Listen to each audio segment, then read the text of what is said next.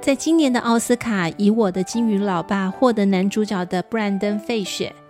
他的获奖感言就袒露出谦逊和真诚。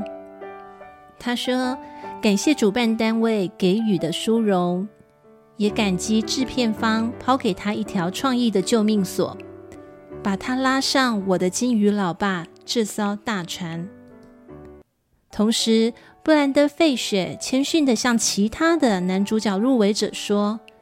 各位，你们敞露了像金鱼一样大的宽广心胸，让我们能一窥你们的灵魂深处，这无与伦比。我何其有幸能与各位同获这个奖项提名！